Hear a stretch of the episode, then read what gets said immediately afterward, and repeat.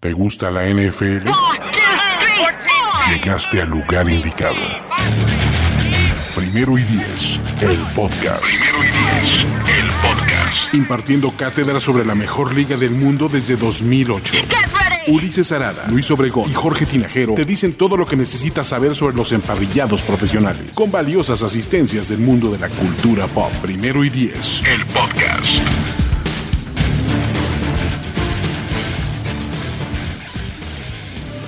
¿Cómo están amigos? Muy buenas noches, bienvenidos aquí a Primero y Diez, en donde vamos a platicar de este off-season y todo lo que puede traer consigo, porque pues la verdad es que es un off-season que desde mi punto de vista es interesantísimo y ahorita les voy a platicar algunos de mis argumentos. De entrada los saludo, mi nombre es Luis Obregón y, y estoy acompañado en esta ocasión por Jorge Tinajero y Fernando Pacheco. ¿Cómo están amigos?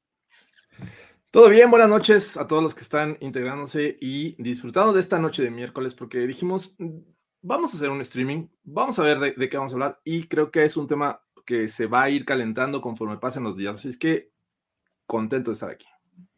Sí, la verdad es que es un gran tema, hay mucho de qué platicar, muchos equipos con muchas incógnitas y la verdad es que va a ser un off-season bien movido y no se diga la agencia libre. Entonces es un gran tema para noche de miércoles y pues un placer estar aquí con ustedes platicando de, de este, la NFL que nunca acaba, la verdad. Exacto, ya cada vez nos, nos, recortan más las vacaciones, ¿no? O sea, antes había por lo menos un par de semanitas, dos, tres, entre el Super Bowl y el Combine. Ahora, así como que estás todavía limpiándote el confeti así del Super Bowl y vámonos, Scouting Combat, espérate, no empujen, ¿no? Sí. Así que nos agarran, decir, en curva. Pero Qué bueno. barbaridad. Oye, este, la verdad es que les decía este asunto de, de, del off-season, eh, padre, interesante y demás. A mí se me hace que eh, los últimos dos años de, en, en la NFL pueden ser vistos en retrospectiva, o sea, digamos que en unos 15, 20, 30 años, vamos a poder voltear atrás y vamos a ver este, eh, estos años, eh, pandemia, COVID y demás, y este, o sea, de, o sea, digamos 2021, como dos años en donde la NFL cambió muchísimo, en donde se han hecho como relevos en muchas cosas, relevos generacionales, eh, eh, un partido más en la temporada, eh, nuevos contratos de televisión, salary cap muy expandido, o sea, hay un montón de cosas de ese tipo que, están como cambiando la liga, pero por ejemplo, o sea, algunos datos muy concretos que, que estuve pensando, fíjate, si empezamos de lo particular a lo general, y el tema de hoy es corebacks y vamos a platicar de la cantidad de corebacks que podrían cambiar y de los equipos que podrían tener eh, un cierto cambio. Podrías decir, o sea, si lo empujas mucho, podrías decir que 17 equipos estarían potencialmente en el mercado de coreback. Obviamente hay algunos con eh, necesidad que otros, otros además es ganas de meterlos a la lista, ¿no? Pero podrías hablar de que más de la mitad de la liga podrían cambiar de coreback. Luego, vámonos un nivel más arriba. En los últimos dos años, 12 equipos han cambiado de head coach. Nueve de ellos lo hicieron en este offseason. Ajá. Nueve en este offseason, wow. En este offseason, nueve. ¿Sale? En dos años, 12. O sea, muchísimo. 12 head coaches nuevos. Luego, vamos a subirnos un nivel más. En ese mismo tiempo, en esos mismos dos años, tenemos seis nuevos general managers. ¿Ajá? Y si nos subimos el último peldaño, pues los Broncos van a cambiar de dueño en cualquier momento, casi casi, ¿no? Sí. O sea, este, este periodo, sumado con todo lo que yo les decía, puede ser de muchísimos, muchísimos cambios este, en el panorama general, ¿no? ¿Cómo lo ven? Porque, eh, insisto, los, los corebacks han hecho y, y, los jugadores han hecho como un, ya un relevo generacional. Ya el otro día mencionábamos, Aaron Rodgers probablemente sigue jugando, sería el, el anciano venerado, ¿no? De la posición. ¿Cómo ven en general esta, eh, estos, estos cambios? Vas, Fernando. Mira, al, al, creo que eh, le tenía o era necesario ya este cambio generacional, ya después de tantos años que por lo menos nosotros vimos a los Brady's, a los, que, a los Philip Rivers, este, a los Drew Brees, ¿no? A, a esta generación de, de, de, grandes corebacks y que obviamente nos acostumbramos a verlos durante 10, 15 algunos 20 años Ben Roethlisberger, ¿no? Que también ya, ya va de salida. Y creo que el cambio es justo y la NFL se está adaptando a cosas completamente nuevas. No solamente, lo que mencionas es, muy cierto, Luigi, y algo también que, creo que hay que destacar es esta nueva generación, no solamente de quarterbacks, sino de coaches, ¿no? Coaches jóvenes. Eh, eh, viene de la mano con esta nueva generación de quarterbacks jóvenes. Entonces creo que puede ser un buen, un buen deal para esta nueva, eh, no sé por decirlo, generación de coreback de 10, 15 años a la, larga, ya tenemos a, a, Mahomes, ya tenemos a Herbert, eh, quién puede llegar, incluso Joe Burrow, ¿no? Podemos ponerlo ahí que, que, ya son jugadores franquicia que los vamos a ver, esperemos 10, 15 años a gran nivel. Entonces yo creo que puede ser eh, muy beneficioso para, para, todos este nuevo cambio, nuevas generaciones y sobre todo atraer a nuevos fans, ¿no? Que creo que es lo más importante de esta liga y, y le va a dar un, boom brutal, creo que este, este nuevo aire en la posición más importante que es la de quarterback. Y, y, y, nada más para complementar y ahorita este, te doy la palabra, Jorge, estas nuevas generaciones se complementan con las nuevas generaciones de general managers que son mucho más, este, o sea, tienen una escuela de pensamiento diferente, ¿no? O sea, que no les da miedo hacer trades, que se acercan al draft de una manera distinta, a la agencia libre de, manera diferente. Eh, ahora sí, ¿cómo lo ves, Jorge? Que justo acaban de ver el ejemplo de los Rams, ¿no? De que todos nos mofábamos de ellos. Decir, Ay, ¿cómo, ¿cómo, crees que así vas a ganar? Esa, esa forma de, crear equipos, la verdad es que no es sustentable. Ya ganaron el Super Bowl, caray. Entonces, creo que, eh, y como lo hemos dicho en muchas ocasiones, esta NFL trata de replicar los casos de éxito. Y bueno, los Rams son uno y creo que van para allá. También de la mano va todo este cambio que mencionas de, head coaches, que también nos tenían acostumbrados a esto, ¿no? Llega un nuevo head coach eh, a un equipo y regularmente trae eh, esta nueva ideología que puede impactar en el cambio de corebacks. Entonces, eh, que no necesariamente es eh, en el primer año, pero sí me parece que hay otros casos que ya hablaremos específicamente en las que ya van en su segundo y que se dan cuenta que lo que tienen en casa no les va a dar para obtener el Super Bowl. Así es que está bien interesante porque además, hablando específicamente de corebacks, creo que los que más se mencionan y los que más ruido hacen, los nombres que más se mencionan son ni siquiera son agentes libres, ¿no? O sea, están en sus equipos con contrato y ya la gente los está pidiendo para sus equipos. Entonces, está bien interesante el tema.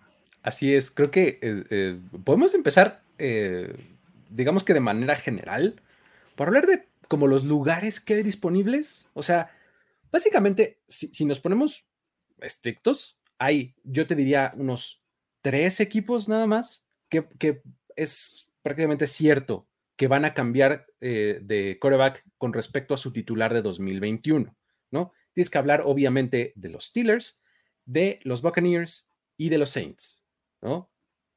Porque pues James Winston es agente libre, porque Tom Brady se retiró y porque Ben Roethlisberger se retiró, ¿no?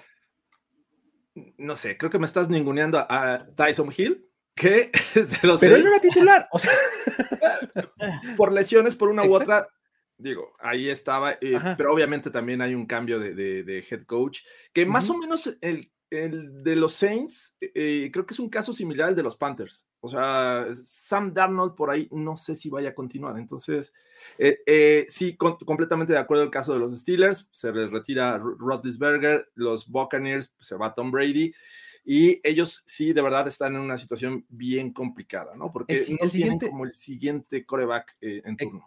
Exacto. Y el siguiente tier, Fernando, están, eh, hay otros cuatro equipos que casi casi podríamos agregar a esta lista de facto. O sea, es altamente probable, ¿no? Que, que vayan a cambiar de coreback, pero pues en una de esas no. O sea, digo, los Commanders, pues es probable que sí, porque Ryan, digo, este, Brian Fitzpatrick, perdón, también es agente libre están los Panthers, que ya mencionaba Jorge, que empezaron con Sam Darnold la temporada pasada y ahí siguen su roster, pero pues quién sabe si vaya a ser su titular o no. Están los Broncos, ¿no? Que Teddy Bridgewater, que era su titular la temporada pasada, pues ahora es agente libre.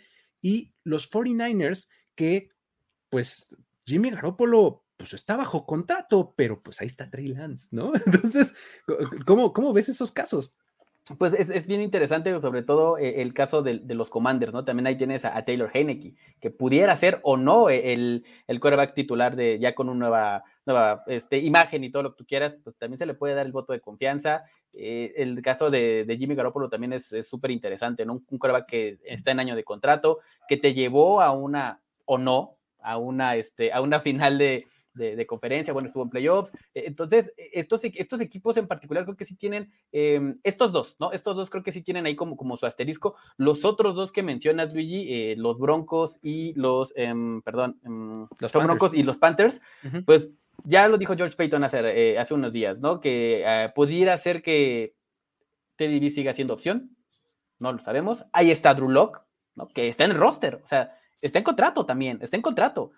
Y bueno, si ya nos vamos a los, a Panthers, pues Sam Darnold, ¿no? ¿Qué es lo que te dejan de ofrecer estos corebacks? Pues obviamente eh, la, constancia y, la oportunidad de llegar un poquito más arriba de donde llegaste esta temporada, ¿no? Si se quedaran, pues bueno, ahí se quedan. Yo así lo veo, ¿no? De este momento, ahí se pudieran quedar. No veo como un upgrade para, para alguno de estos equipos si se llegaran a quedar con estos eh, corebacks en, particular. Yo creo que un poquito más pudiera haber eh, incluso un poquito de mejora, y no por ser fan de los Broncos, pero ya es un nuevo staff de coach que tiene Nathaniel Hackett y que pudiera ocupar a Drew Lock de otra manera, ¿no? Pero de ahí en fuera, eh, pues todo sigue, esos equipos están completamente igual, y yo no veo si, si pudieran buscar algo afuera, salvo los Niners, que bueno, ahí tienen a Trey Lance, como mencionabas, eh, que pudieran así como hacer el pasito enfrente, la verdad es que yo no lo veo, ¿eh? Ese es todo mi punto con, con este, con este off-season. Le das a, a, un punto importante que en algún momento iba a salir. O sea, todos estos equipos que tienen coreback, pero que les gustaría mejorar,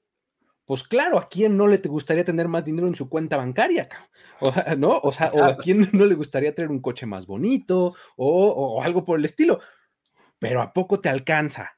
¿A poco hay? O sea, no está nada fácil, ¿no? Ese es el asunto. Y digo, hay ciertos nombres que son eh, los que van a ser las fichas de dominó gigantes que en el momento en el que caiga una, se va a desatar todo lo demás.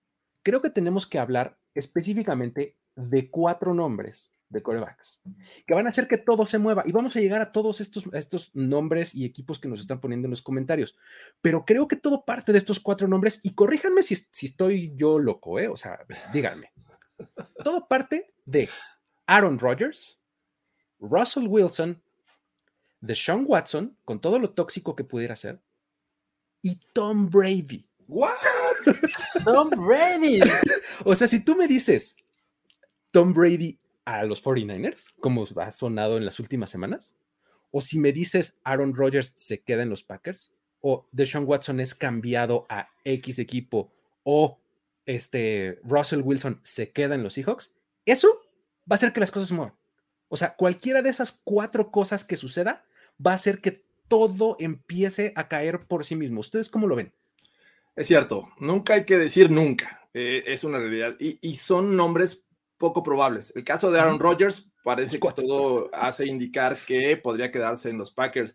Russell Wilson también ya empieza ahí a decir, Pete Carroll, no, yo ya le dije a, este, mi general manager que no es, este, atienda llamadas que, busquen eh, pedir eh, información sobre Russell Wilson. Eh, Tom Brady, a ver, ya anunció su retiro y está el rumor de que podría regresar, pero si regresa, los derechos los tienen los Bucks, ¿no? Ahí tendría que ser también un trade. Eh, algo que también se ve poco probable de decir, sí, vete con mi rival de la conferencia nacional del otro lado de la costa eh, y yo me voy a estar rascando la cabeza porque no encuentro una opción. Eh, y bueno, finalmente creo que el que mencionabas de Sean Watson, es bien complicado de creer que de Sean Watson pueda encontrar otro equipo con la situación que tiene. Pero bueno, se menciona también que eh, varios equipos están hablando para saber, a pesar de la situación en la que está metido legalmente, ¿no? Entonces, sí, creo que cualquiera de estos, incluso quedándose, incluso con que empezaron ellos diciendo, yo me quedo. Una decisión. Jordan Love. Una certeza, una certeza que tengamos de estas cuatro. Sí creo que va a mover las cosas, ¿no, Fer? ¿Cómo lo ves? Sí, sin duda, creo que, y aparte son los peces gordos. Todo el mundo se, porque va a involucrar no solamente cambio de, de, coreback, ¿no? O a, otro equipo, sino va a involucrar selecciones de draft, va a involucrar jugadores, y ahí empieza ya e, el, dominó de e, e, el, ejemplo de cuántas selecciones vale de Sean Watson, ¿no? Eh, ¿Para qué? ¿Quién, tiene? Deja tú, eh, y aparte el dinero, ¿no? Las selecciones para dar tres primeras rondas por un coreback que no sabe si va a jugar o no. Entonces, se puede venir un, dominó completamente eh, brutal y es cierto, ¿no? E, el que tenga la certeza de, decir, aquí me quedo o ya me voy, va a desatar una sonadera de teléfonos impresionante, porque entonces, ¿cuánto valor ya le empiezas a agregar a eso, ¿no? A las selecciones de draft, a un Kenny Pickett, a un este, a un este, Malik eh, Jackson, o sea, los corebacks que, Malik Willis, perdón, este, que, que tú realmente eh, empiezas a considerar, ya esto se, empieza a volver este, un juego de estrategia y estos creo que son los principales, ¿no? Yo, yo pondría, yo lo dejaría en dos, Aaron Rodgers y Russell Wilson. Sí, y fíjate, eh, irónicamente, el que me parece más probable en este momento que se mueva de lugar es Deshaun Watson. o sea, imagínate lo poco probable que vea a los otros, ¿no? O sea, yo no creo que Aaron Rodgers se vaya a ningún otro lado que no sea los Packers o el retiro, ¿no? No creo que Tom Brady regrese a la NFL este año, o, por lo menos este año, sí, efectivamente. Y yo no creo que Russell Wilson tampoco salga de Seattle, ¿no? No hay tracción, sus front offices no están moviéndose en una dirección que así lo indique. Y por el otro lado de Sean Watson, pues todo lo que hemos sabido durante esta semana, que pues ya sabemos que es la, NFL Convention, o sea, la convención de la NFL, esto es el Scouting Combine, o sea, el Scouting Combine como que arranca con todo el movimiento de off-season, ¿no? Eh, más que evaluar prospectos, se trata de negociar, ¿no? Este, y ver qué implicaría y quién está disponible y qué necesitarías y cosas así en pláticas informales con tres cervezas encima, ¿no? En un steakhouse ahí de Indianapolis, este, después de las diez y media de la noche, ¿no? este, eh, ese es el asunto y, todo lo que se ha, este, todo lo que se ha hablado de Sean Watson en estas, en estas semanas es cómo eh, va a haber, hay como ciertos pasos que tiene que, que suceder. El primero es cómo se va a arreglar su situación legal, es decir, lo primero que tiene que pasar es ver cuántos de los casos que tiene de demanda se van a resolver por la vía civil y cuántos por la vía penal. ¿Cuántos va a haber settlements? ¿Cuántos van a llevarse hasta las últimas consecuencias? Entonces, una vez que tienes esa certeza, dices, ok, ya sé de qué tamaño es el problema, yo como equipo que quiero a Deshaun Watson. Entonces me puedo lanzar por él y agregarle tal valor, ¿no? O sea, pagar tanto por él con respecto a, esa, a ese tamaño de problema que ya tienes medido. Eso es lo primero. Entonces, se supone que eso está muy cerca de suceder. Eso es lo que dicen, que el timeline está básicamente en el próximo mes, ¿no? Y eso significa que en cuanto eso se dé, Deshaun Watson puede irse a donde él quiera, básicamente, ¿no? Lo que también habla la situación de los Texans, ¿no? O sea, que, ellos ya no están teniendo en mente como a Deshaun Watson como una posibilidad para, para ser titular.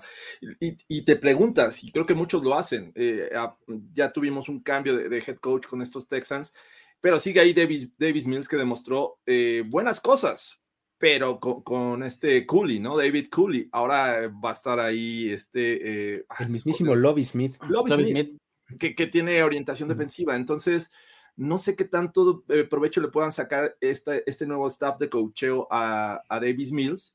Y entonces sí, estar pensando en traer un coreback que pueda ser franquicia o que vaya a ser a, largo plazo, ¿no? Entonces, es un tema también bien complejo para los Texans. Y también, y también nada más agregar en ese punto, si realmente algunos, digo, de Sean Watson siempre va a interesar, pero ¿qué tanto este año sabático le va a caer bien este, a, Watson para regresar en, el nivel que lo encontramos hace dos años, ¿no? Que también eso creo que va a ser importante. ¿Qué nivel le, le puede, puede llegar?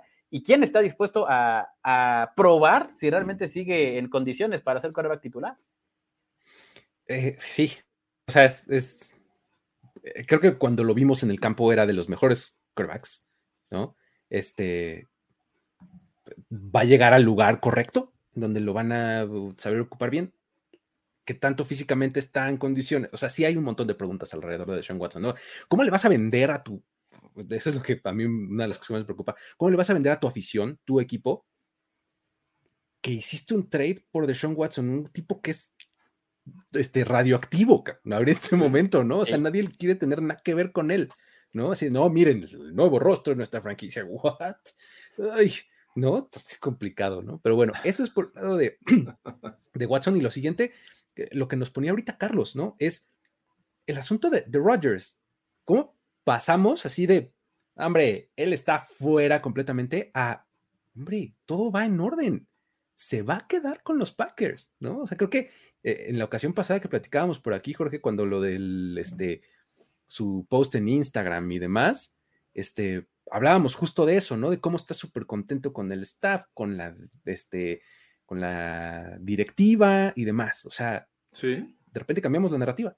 Sí, de, un año a otro, pero que también este post sonaba como una despedida, ¿no? O sea, si después de este post decía, me retiro, o sea, dices, ok, entonces parece que también la decisión está próxima, o sea, se habla de, que muy pronto vamos a conocer eh, cuál es la decisión de Aaron Rodgers, que no debería ni siquiera llegar a este punto, o sea, estás bajo contrato, nada más es, me retiro o sigo jugando, es lo único que deberías de decidir pero no, Aaron Rodgers podría tomar tres vertientes. Y la, tercera creo que es la que menos le creemos en ese momento. Y, bien dices, es o se retira o sigue jugando con los Packers. Pero hay muchos que creen que es posible que los Packers lo puedan cambiar a otro equipo. Ahora, estos equipos, ¿qué buscarían de Aaron Rodgers? Ganar inmediatamente, ¿no? Tendría que llegar un equipo que le diera la oportunidad, así como los Packers se la han dado, la han desaprovechado, es, es, es cierto, pero le han dado la oportunidad de eh, ser contendiente. ¿Qué otro equipo podría estar interesado y cuánto podría pagar para hacer un win now? O sea, necesito un coreback y este me va a dar la oportunidad de ganar. Entonces, yo veo pocas posibilidades. ¿eh? Y, ahí es, este, Fernando, tú me, tú me dirás también, porque conoces bien la situación, igual que Jorge.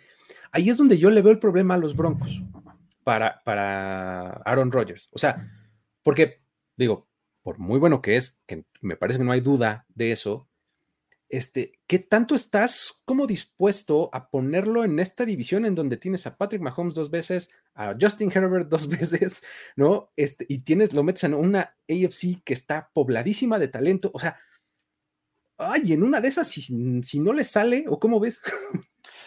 Mira, pues puede, o sea, realmente el, el roster que tienen los Broncos pudiera dar pudiera explotar, creo que más cualidades de las que tiene Aaron Rodgers, porque tienen a un Cortland Sutton, tienes a un Noah Fan, tienes a, un Jerry Judy, ¿no? Y una defensiva secundaria que realmente fue de las mejores de la liga el año pasado, y creo que ese es un plus que Rodgers no tiene tanto eh, en los Packers, ¿no? Eh, ahora, le sumas la, llegada de Nathaniel Hackett, que es su coordinador ofensivo en Green Bay, pues toda la, todo apunta para que pudiera llegar con, bombos y tarolas a, a, Mile High, pero yo también lo veo poco probable, ¿no? la situación de, el staff de cocheo, la AFC, superpoblada de quarterbacks, y sobre todo que ya vienes de dos años seguidos de ser el MVP de la liga en un equipo en el que tú lo mueves con todos tus a, diestra y siniestra, la verdad es que yo lo veo muy poco probable que salga, ¿no? Eh, sí, los Broncos puede ser un, landing spot para, para Rogers, pero ya empieza, si, nos, si empezamos con el fíjate, Pati, que ya rompió con su, con su prometida y que ya no va a llegar a Denver porque ya no le interesa. Entonces ya empiezas a, sacarle un poquito más de cosas que, que dices, bueno, es, es poco probable que suceda, ¿no? Pero sin duda creo que los Broncos sería un atractivo para él si es que llegara a salir. Sí, en, términos de roster, a mí, yo siempre se, los he dicho muchas veces, me parece un, equipo bien padre, bastante redondeado en muchos lugares, este, que sí tiene lugar para mejora, pero me parece uno de los rosters más padres y más completos que un coreback así podría potencializar, ¿no? Pero bueno, estos son como los cuatro nombres grandes que, insisto, en el momento en el que sepamos por lo menos de uno, van a empezar a, este, a fluir las cosas, ¿no? Ahora, tenemos aparte, como los que les llamé yo, los premios de consolación, ¿no? Eh, había llegado a seis nombres, pero ahorita me vino a la mente un séptimo que dije, ¿por qué lo dejé fuera? Entonces, según yo los puse en orden de premio de consolación mejor a menor, a, menos bueno, ¿no? Ahí les van mis siete premios de consolación de coreback. El número uno es Jimmy Garoppolo. Porque por bueno que sea y demás, pues es premio de consolación, un poco, ¿no?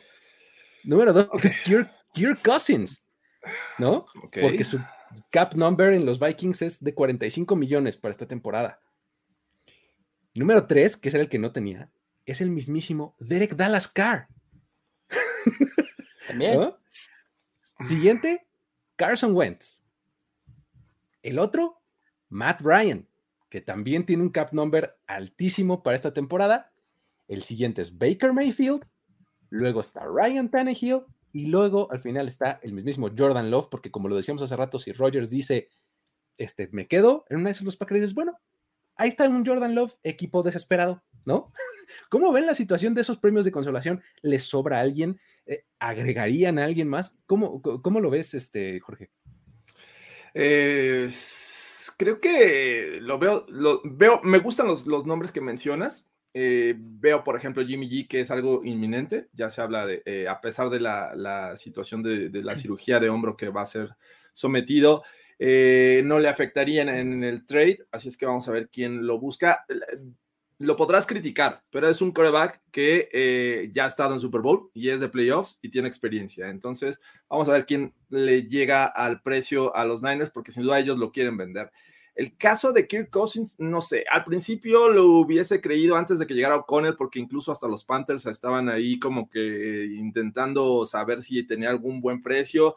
Eh, y pues la verdad es que yo lo veo lejano ya en este momento que salga de los Vikings. Creo que O'Connell va a intentar este, trabajar con lo que tiene y sobre todo porque ya conoce bien eh, esta ofensiva. Entonces, es una ofensiva llena de talento y Kirk Cousins los conoce, ¿no? Creo que está unas cuantas piezas, ajustes para que estos Vikings sean diferentes con Kirk Cousins.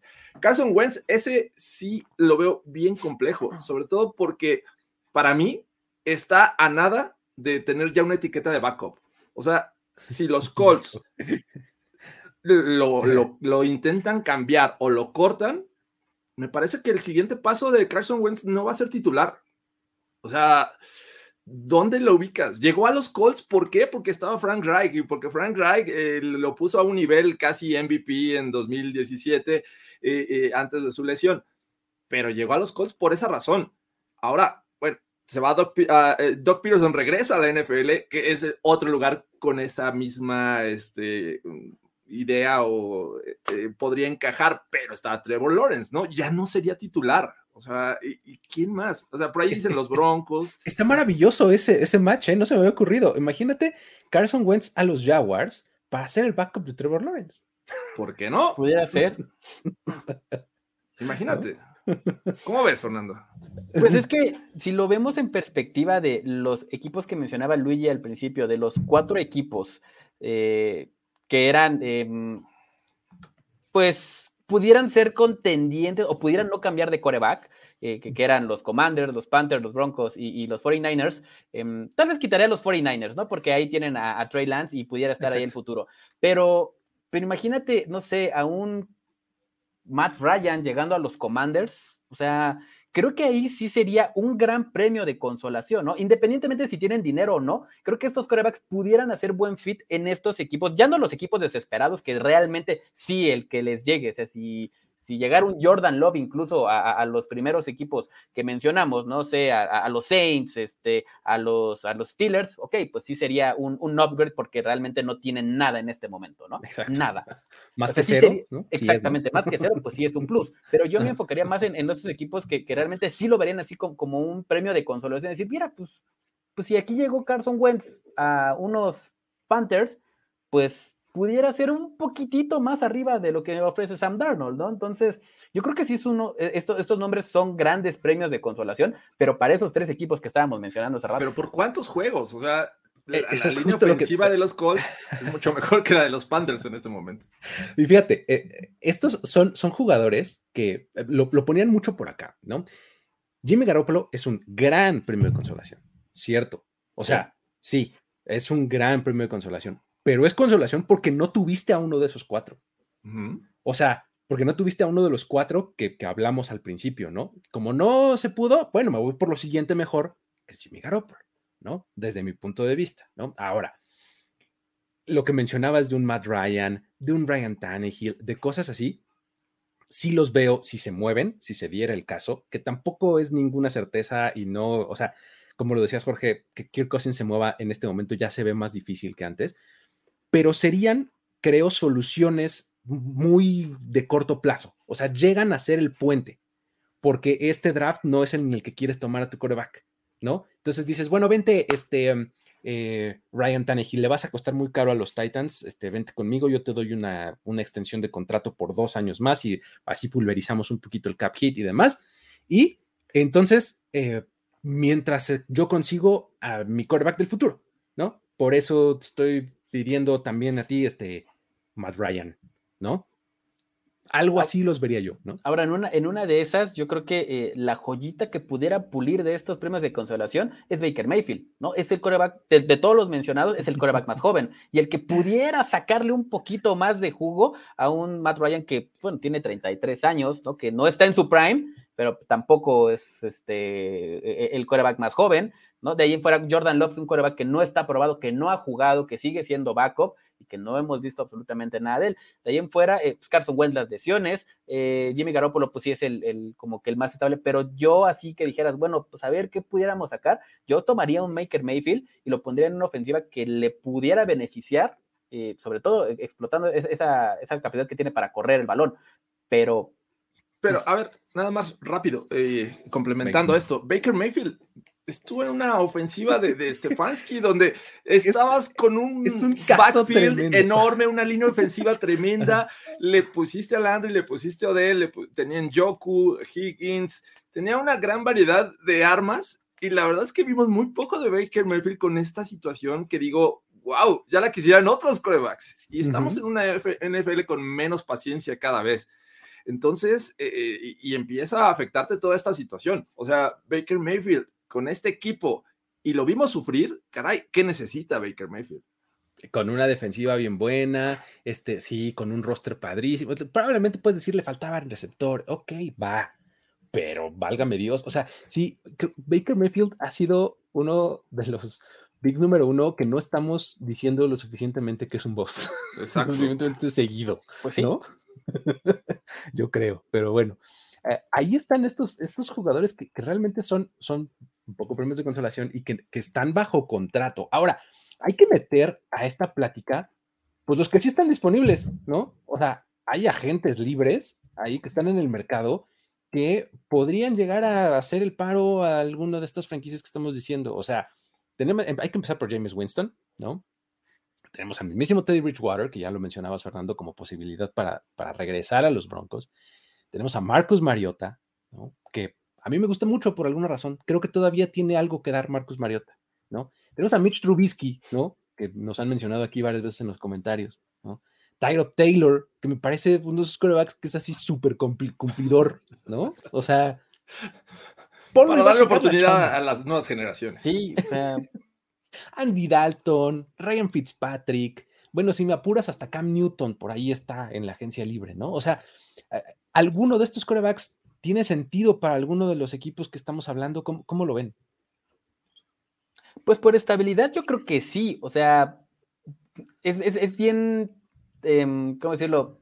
relativo, ¿qué, te puede dar o no? O sea, ya vimos, a mí me llama mucho la atención el, caso de, de, James Winston y Marcus Mariota, ¿no? Selecciones uno y dos eh, globales y, que realmente no han podido establecerse en la liga, ¿no? Eh, tal vez no encajarían tanto eh, es que como ya los tenemos enfocados como, como, un backup como tal, pues creo que es difícil verlos como, titulares, ¿no? A mí me gusta mucho Tyro Taylor y probablemente Ryan Fitzpatrick. Ellos sí, con la experiencia que tienen y que demostraron eh, sacar partidos en, situaciones importantes eh, para, los equipos, algunas victorias, yo los vería a ellos como posibles eh, titulares en estas franquicias. Pero ya los otros creo que sí ya han dejado mucho que desear y, pues siguen ahí eh, eh, con la etiqueta de backup y yo no sé si lo podemos ver otra vez ahí como coreback uno en, algún, equipo, ¿eh? Oye, James Winston y, Marcos Mariota son la versión de hace, o sea, de 10 años antes o algo así de, Jared Goff y Carson Wentz, ¿no? sí, claro. uno y dos, ¿no? Que todo mal. Se llevan un año, o sea, 2015 fue Mariota y, Winston. Salieron en el mismo draft. Y 2016, 2016 fue Goff y Wentz, ¿no? Y 2016 fue Goff y Wentz, pero, pero Mariota y, Winston fue, es de antes, ¿no? Según yo. Según yo. años antes. Según, a ver, pues, estamos a una googleada, pero ahorita nos ayudan aquí alguien en los comentarios a decirnos de qué eh, generación fue.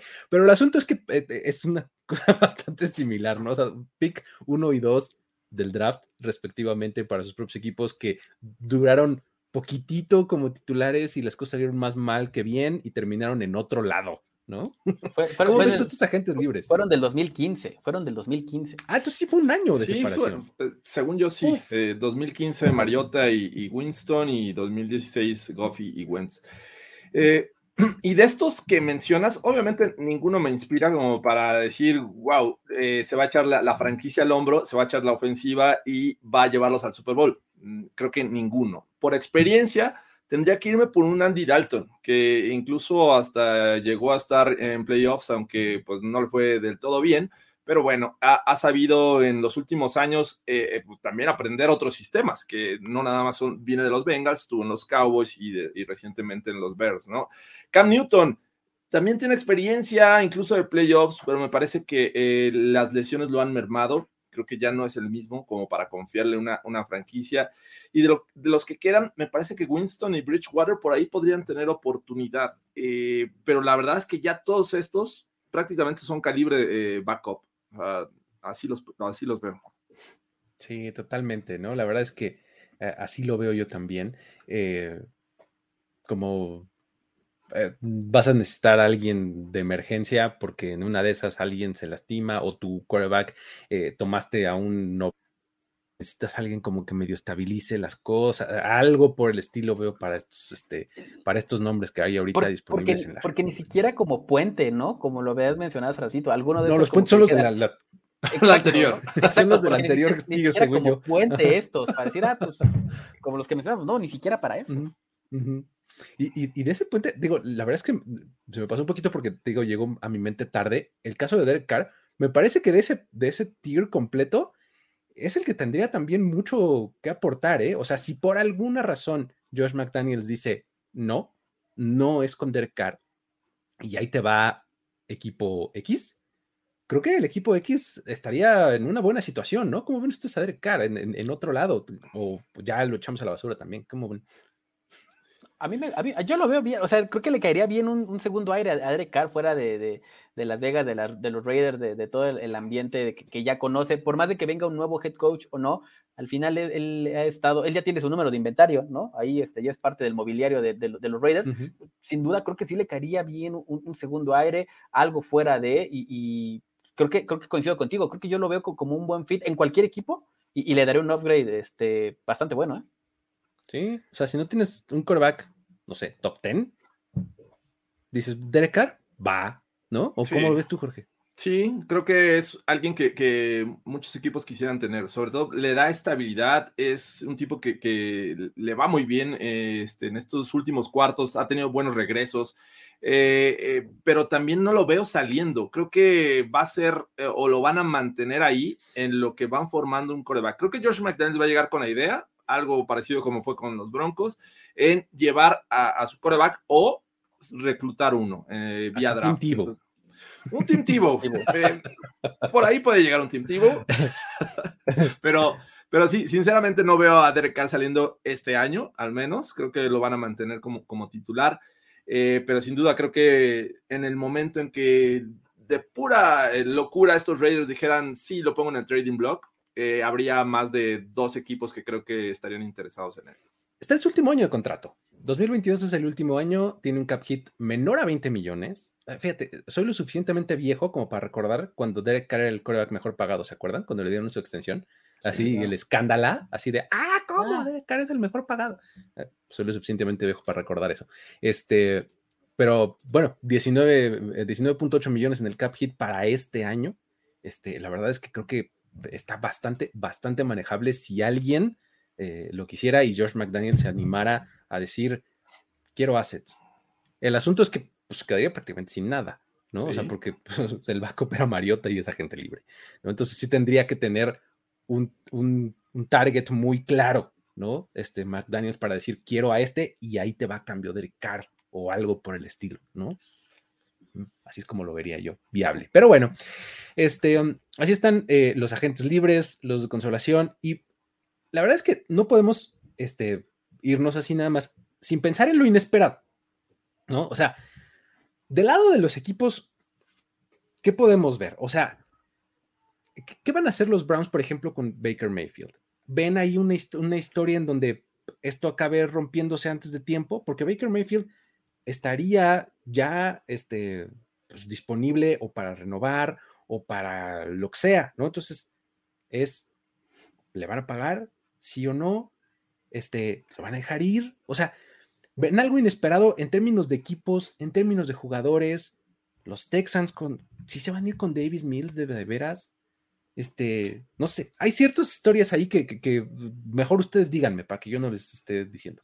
A mí, a mí me gusta, y si no, corríjanme si estoy mal, Baker Mayfield eh, pudiera estar en la opción de quinto año de contrato de novato. Llegó en el 18, exactamente. Entonces, 21, eh, eh, esto, esto puede pasar con, los Browns. Yo lo veo posible. Yo sí veo que, se puede quedar Baker Mayfield. Em, se puede argumentar mil cosas de su supuesta lesión en el hombro. Y, al final creo que los Browns no tienen nada que perder teniendo ya su coreback ahí y buscando algo al futuro. ¿No? ¿Para qué sales a buscar un premio de consolación cuando tú tienes un premio de consolación? Exacto. realmente eh, darle ese upgrade para mí tal vez sería un Jimmy G, pero para mí lo más lógico con los Browns es no arriesgar este equipo que si bien se basa en Nick Chubb y que tiene una gran defensa con Miles Garrett y, todo este arsenal que tienen defensivamente, pues creo que yo le daré el beneficio de la duda a, a Baker Mayfield firmar su quinta opción de contrato y voy a esperar a ver qué me encuentro el siguiente año. Yo veo muy arriesgado que los Browns hagan una movida así medio loca ¿eh? en este tema. Pero, sin duda creo que los Browns, aunque no lo digan abiertamente que van a eh, poner en el trading block a, Baker Mayfield o eventualmente cortarlo o mantenerlo en la banca, creo que si, si encuentran una oportunidad en la que vean a alguien disponible, que sientan que es ese upgrade, creo que van a jalar del gatillo y lo van a llevar. O sea, están a un buen coreback, a un sólido coreback de eh, hacer cosas importantes apuntaban a ser el mejor equipo de la conferencia americana, al menos yo así lo veía, eh, iban a estar peleando con los Ravens, y de repente los Bengals se les subieron en las barbas y, los echaron para afuera. Entonces, sí creo que estos Browns deberían de buscar una nueva opción, ya sea en este, me, parece que lo ideal sería vía agencia libre o vía trade, porque creo que están a un buen jugador en esta posición de ser relevantes. Eh, y el caso de, de mencionar. Rápido, antes, antes de que te muevas de, punto, eh, nada más para ah, cerrar esta. ¿Quién dice no? Un escenario en el que los Vikings mandan a Kirk Cousins a los Browns y los Browns mandan a, Baker Mayfield a los Vikings. ¿Quién dice no? O sea, ah. ¿quién dice, wow, espérate, cabrón? Kevin, Kevin O'Connell, yo creo. Duelo de Kevins. Eh, porque o sea, creo que hace sentido, ¿no? Eh, que Kirk Cousins, quien este, estuvo en los Vikings, eh, llegue a, los, a los este, Browns con Kevin Stefanski. Stefanski le dio sus mejores momentos a, Kirk Cousins. Bueno, Stefanski, esa, ese tipo de ofensiva, ¿no? Sí, que también, digo, si me preguntas, también Kirk Cousins eh, hace sentido con, con, la llegada de Clint Kubiak a los Broncos. entonces lo conoce muy bien, viene de tener un, buen año eh, Kirk Cousins y también podría ah, hacer sentido, pero creo que eh, perderían, me parece que los Vikings, ¿no? Ok, está bien, está bien, está bien. era manera de encontrar este, pues, cómo le, cómo le hacíamos para que Kirk Cousins llegara a los Pero bueno, ibas a decir otro, este, Jorge, te interrumpí, perdón.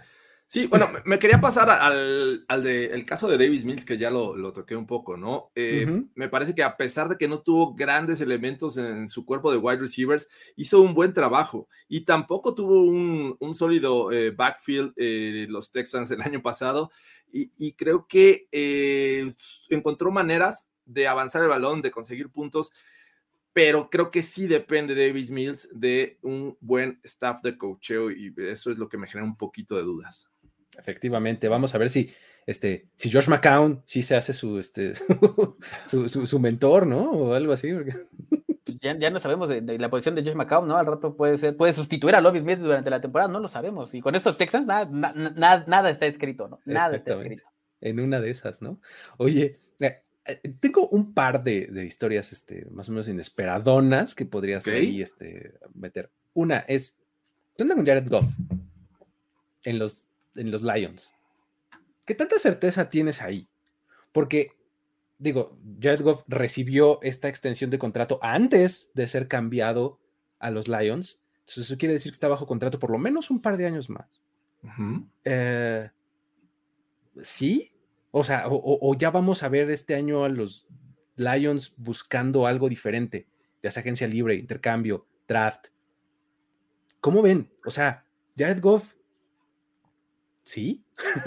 Yo, yo, yo veo a Jared Goff en estos Lions como el puente, porque es lo que tienen, ¿no? Yo sí veo a los Lions siendo agresivos en, en, ni siquiera en la agencia libre, yo creo que en el draft van a ir a buscar a, su hombre, porque es lo, es lo que tienen, realmente es lo que tienen y, tienen que, que, buscar sacarle agua de las piedras.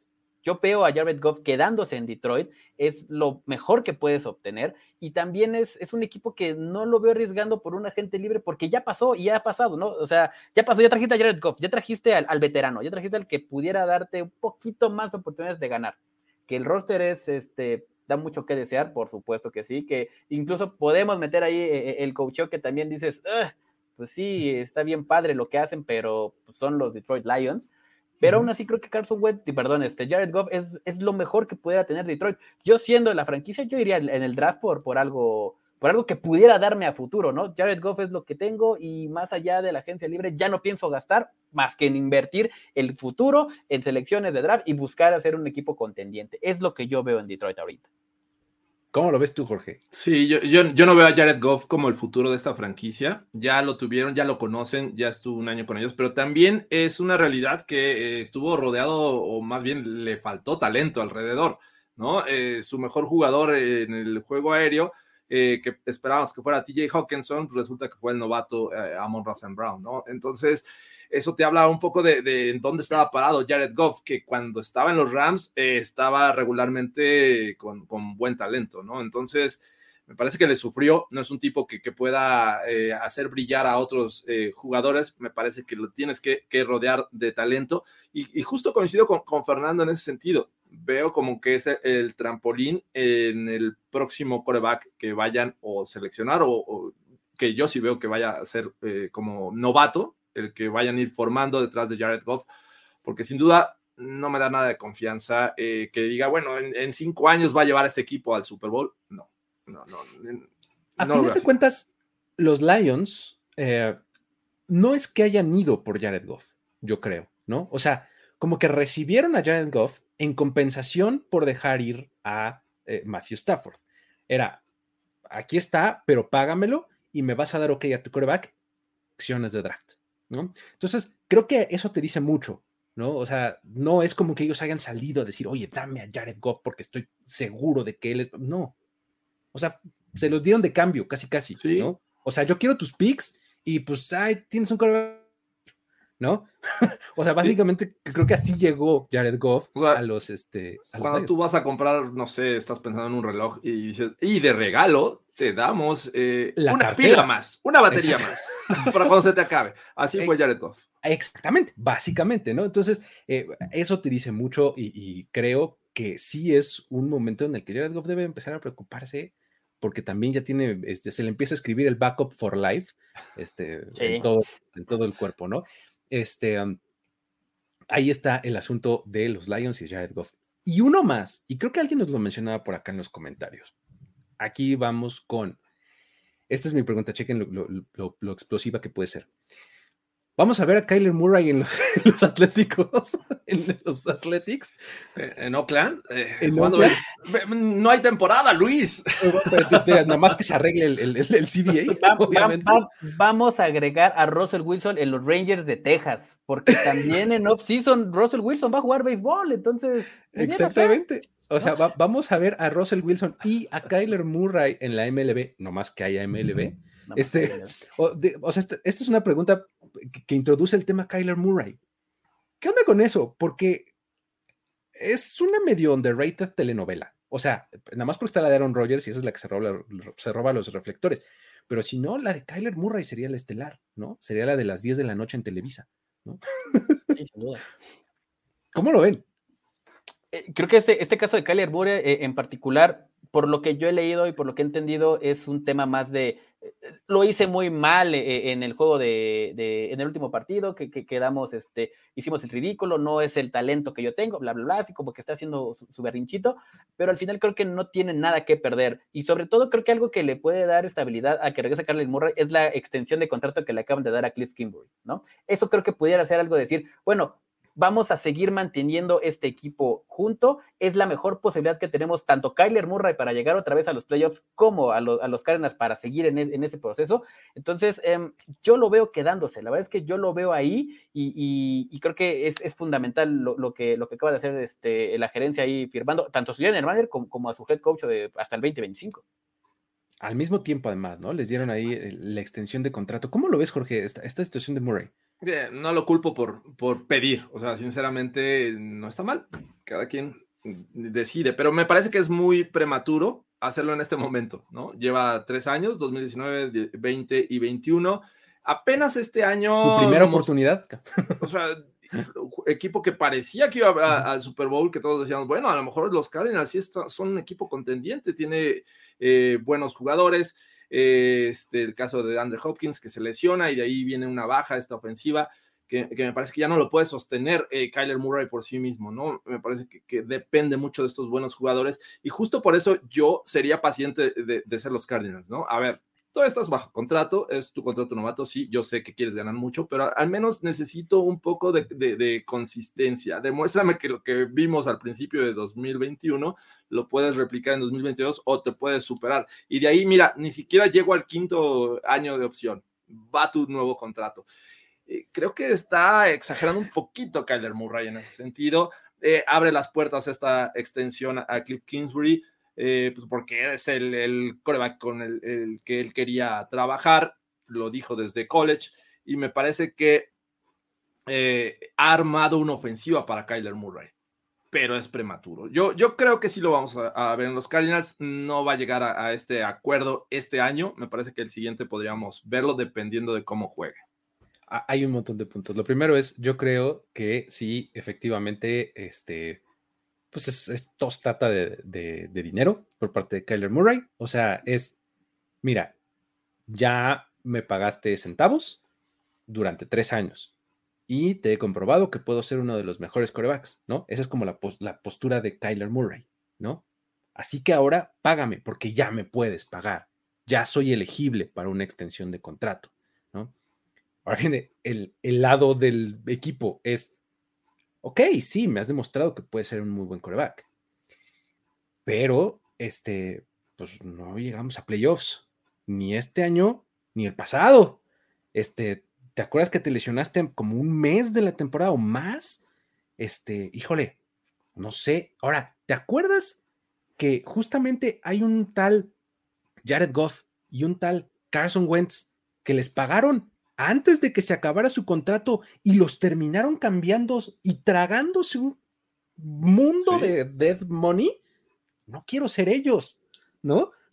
Entonces, creo que los Cardinals pues deben de verse ahí reflejados, ¿no? Si yo no quiero ser el siguiente que haga el ridículo en darle una millonada al quarterback para acabarlo cambiando un año después, ¿no? Y, me parece que Kyler Murray no quiere ser el siguiente Baker Mayfield, ¿no? Igual que salieron de Oklahoma. Exactamente. Exactamente, no quiere ser el siguiente Baker Mayfield, no quiere ser el siguiente Lamar Jackson, que en el sentido de contrato, de que está llegando al límite porque pues no ha negociado un nuevo acuerdo, ¿no? Y es, interesante porque entonces, eh, si en esta nueva tendencia de que cada coreback que firma una extensión de contrato es el mejor pagado de la liga, porque ha sido esta tendencia, yo no veo a un Kyler Murray siendo el mejor coreback pagado de la liga. Ese es, mi siguiente punto, es eh, ya, ya no de jugador, ya no de equipo, de mercado. Al coreback que firmas, es al coreback que tienes que hacer el mejor pagado. Ajá.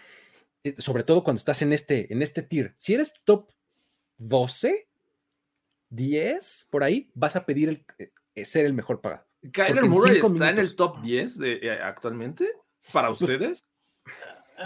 No lo he pensado, pero yo, sin pensarlo te digo que no. O sea, Kyler Murray no está en mi top 10. Ok, vamos a considerar que no lo sea. Si eres su agente o si eres Kyler Murray, tú vas a defender hasta la muerte que eres top 5. Claro.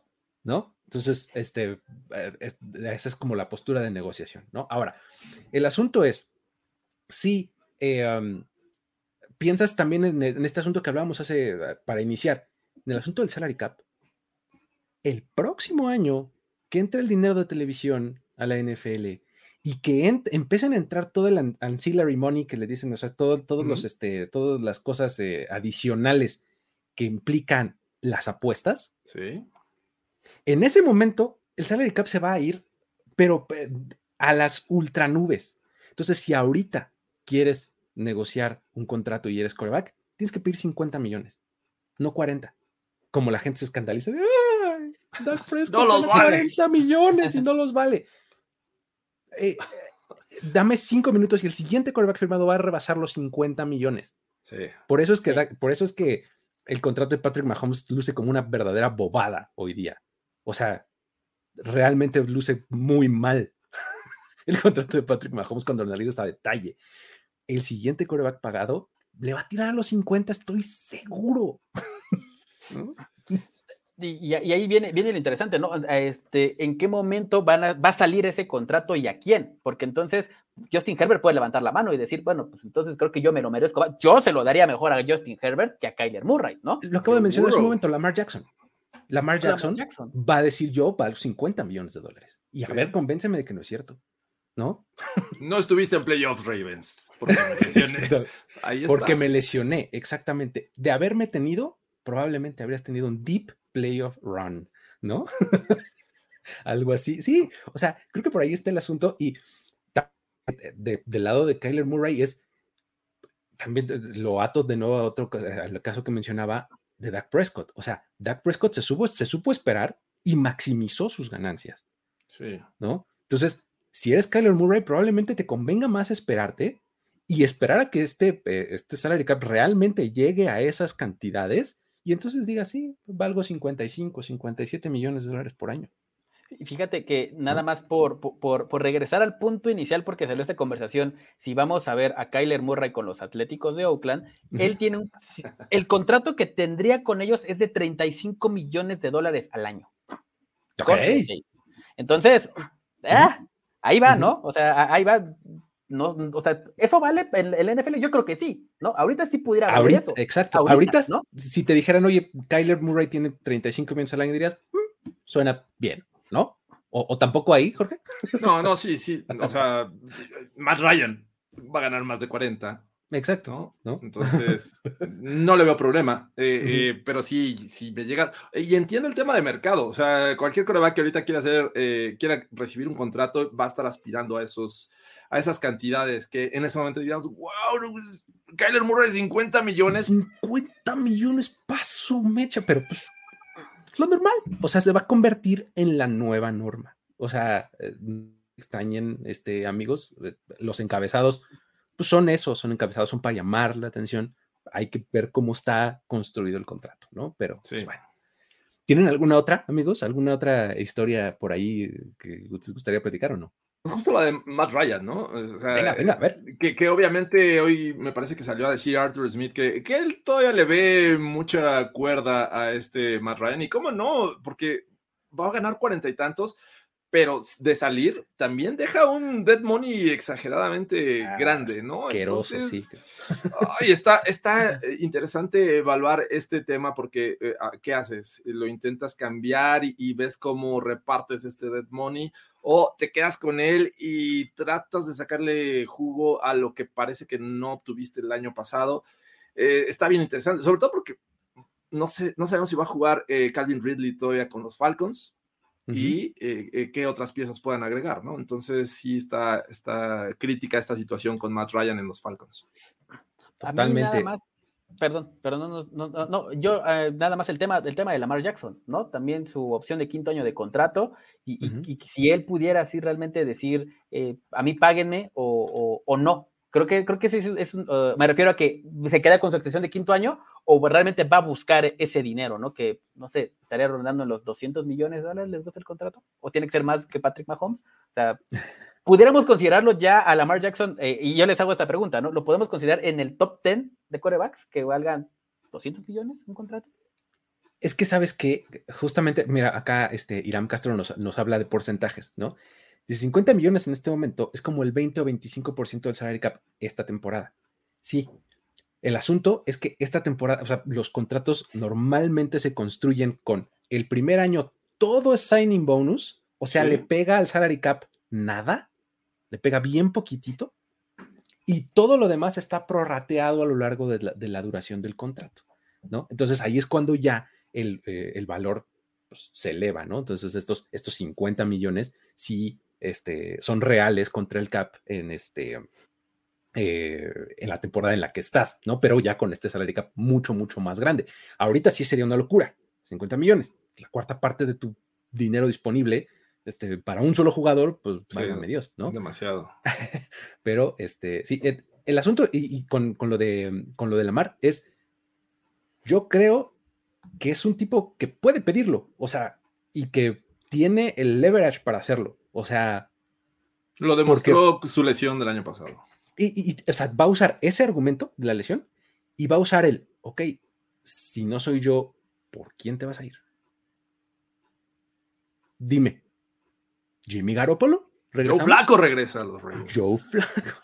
o sea, ese es, la, ese es el gran leverage que tiene, yo creo, este Lamar Jackson a su favor, ¿no? Pero bueno. Nos preguntan mucho de, de Tua. ¿Ven algún problema con Tua? La verdad es que no. No, no le veo problema en el corto plazo. Este va a llegar Mike McDaniel a ese equipo. Ah, que por cierto, qué personalidad tan padre de Mike McDaniel en estas semanas me ha ganado cañón. Este, pero va a llegar a, ese equipo y creo que le puede sacar algo de jugo o nos tiene que demostrar que no. O sea, creo que estoy en un punto con Tua en donde, a ver, demuéstrame que de verdad eres tan malo. Empiezo a pensar en otra cosa. No sé qué opinan ustedes.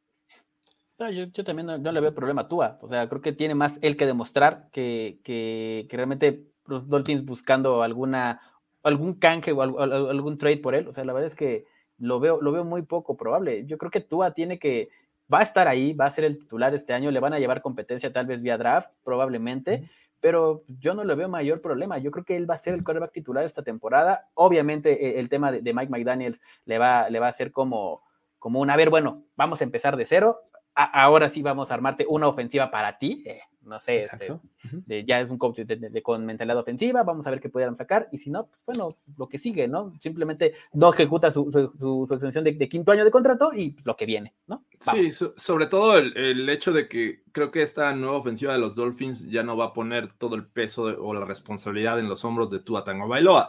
Creo que eh, van a intentar mejorar un juego terrestre que prácticamente era inexistente de estos Dolphins. Eh, y, creo que mejorar la línea ofensiva son dos cosas que yo veo ahí que podrían ayudar eh, a Tua a realmente verse mucho mejor de lo que lo hemos visto en sus primeros años en la NFL. Nada más para este, resumir el punto, entonces es, no hay problema porque va a tener una ofensiva nueva, tiene apenas dos años eh, de, estancia en la NFL y eso implica que está en su contrato de novato. O sea, se quedan tres, ¿no? Dos. Sale barato. Te sale bien barato, la verdad. O sea, no hay problema, me explico, no hay mucho problema. Tienes chance de probar por lo menos esta temporada. Así es como lo veo yo, ¿no? Pero bueno, este Carlos Alonso nos pregunta por acá que en qué momento las ligas deportivas se dispararon en contratos de jugadores. Pues en el momento en el que así ganan.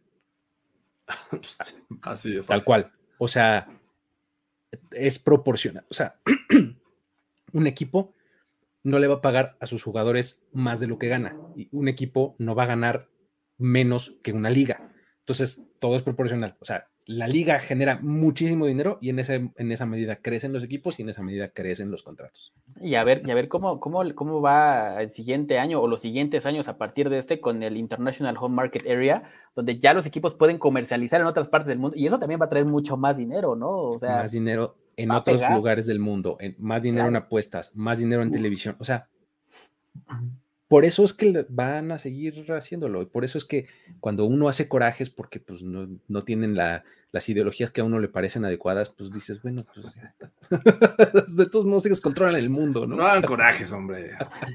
Eh, está bien, pero bueno, está bien. Eh, eh, creo que con eso cerramos la plática, ¿no, amigos? Estuvo, estuvo divertida, entretenida. Sí, nos aventamos más de una hora platicando de corebacks y, este, y creo que eventualmente, como en un mes, podríamos hacer la parte 2 de este programa, ¿no? Creo que ya, ya cuando veamos cómo se movieron las piezas, deberíamos de, regresar con este tema. Equipos que sí cambiaron, ¿no?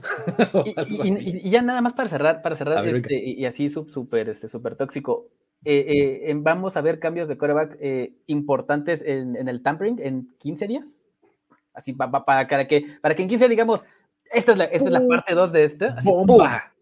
Reaccionando a Aaron Rodgers a los Steelers. ¿no? Sí, algo así, o sea, ven algo así como, como, un coreback en el tampering que digan, es que los Steelers es alguien es un equipo a seguir, sin duda, porque eh, si los ves siendo agresivos es algo que regularmente no, lo vienen haciendo, ¿no? O sea, es de, a ver, a ver, a mí no me importa, yo soy bueno seleccionando jugadores en el draft y voy a ir por ese coreback.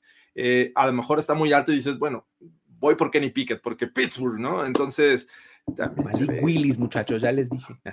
Malik Willis, este, puede ser el que sea, incluso hasta Riddler. A mí, me gusta Carson Strong, soy muy fan ah, Pero eh, eh, yo se los digo por, por lo que se escucha y por lo que se lee, ¿eh? o sea que todo el mundo está enlazando a Malik Willis Pittsburgh, o sea, sí me gusta Malik Willis, pero el enlace ahí está. ya hay quien dice que Malik Willis podría ser el primer coreback que salga en este draft. O sea, y eso lo Y espérate que corra las 40 yardas y sea tan rápido como Michael Vick. Mañana, mañana, muchachos. mañana. vámonos porque mañana empiezan las pruebas del Scouting Combine. Así es, perfecto.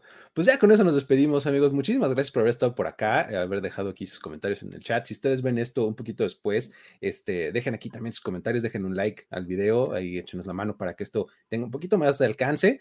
Eh, eh, um, estaría bueno que esto se subiera como podcast, creo que es una plática padre, interesante. Entonces, pues echa la, ahorita la echamos ahí en este, para que ustedes la consuman también en ese, en ese formato. Si lo hacen así, este, um, también denle ahí subscribe al feed. Eh, rating, etcétera, ¿no? Todo, todo lo que ustedes saben hacer en las Estrellitas, cinco estrellitas. Cinco estrellitas de preferencia. Ahí está. Y a compartir y compartir. Exactamente. Muchísimas gracias a todos. Eh, nos despedimos por esta noche. Luis Obregón, Jorge Tinajero y Fernando Pacheco. Hasta la próxima. Bye bye. La celebración ha terminado. Primero y diez, el podcast. Primero y diez, el podcast. Más verdades, desvaríos y sin sentidos en la próxima emisión de Primero y Diez, el podcast. Conducción, guion y concepto. Ulises Arada, Luis Obregón y Jorge Tinajero. Producción y voz en off, Antonio Sempere.